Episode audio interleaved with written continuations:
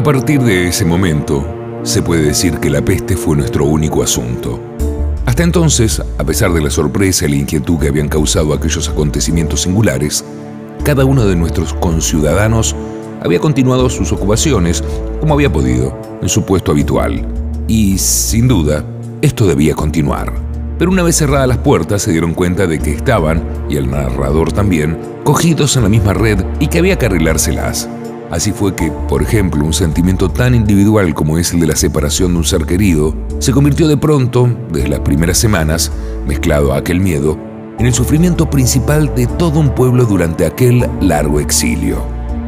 Una de las consecuencias más notables de la clausura de las puertas fue, en efecto, la súbita separación en que quedaron algunos seres que no estaban preparados para ello.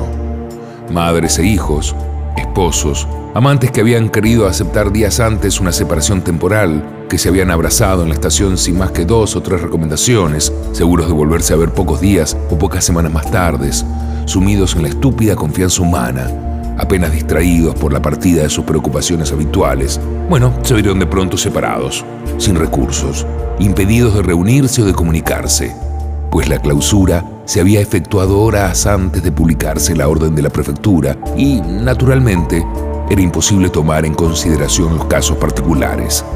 Se puede decir que esta invasión brutal de la enfermedad tuvo como primer efecto el obligar a nuestros conciudadanos a obrar como si no tuvieran sentimientos individuales.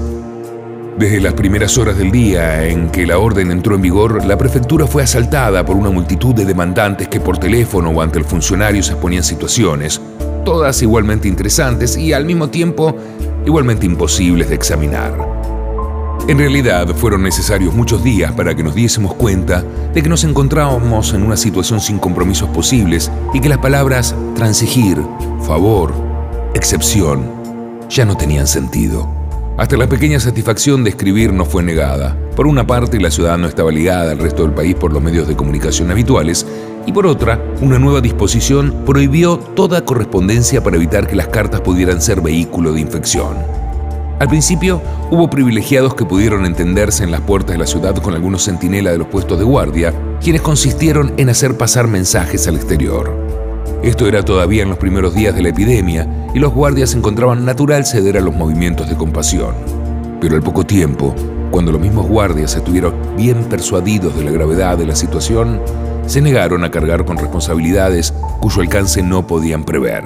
Las comunicaciones telefónicas interurbanas, autorizadas al principio, ocasionaron tales trastornos en las cabinas públicas y en las líneas que fueron totalmente suspendidas durante unos días y después severamente limitadas a lo que se llamaban casos de urgencia, tales como una muerte, un nacimiento o un matrimonio.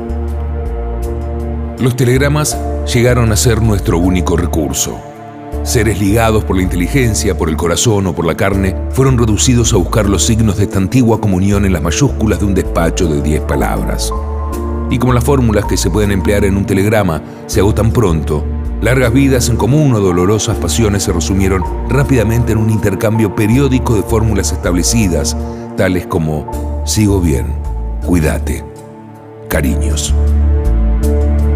La peste, por Albert Camus. Maldición va a ser un cuento hermoso.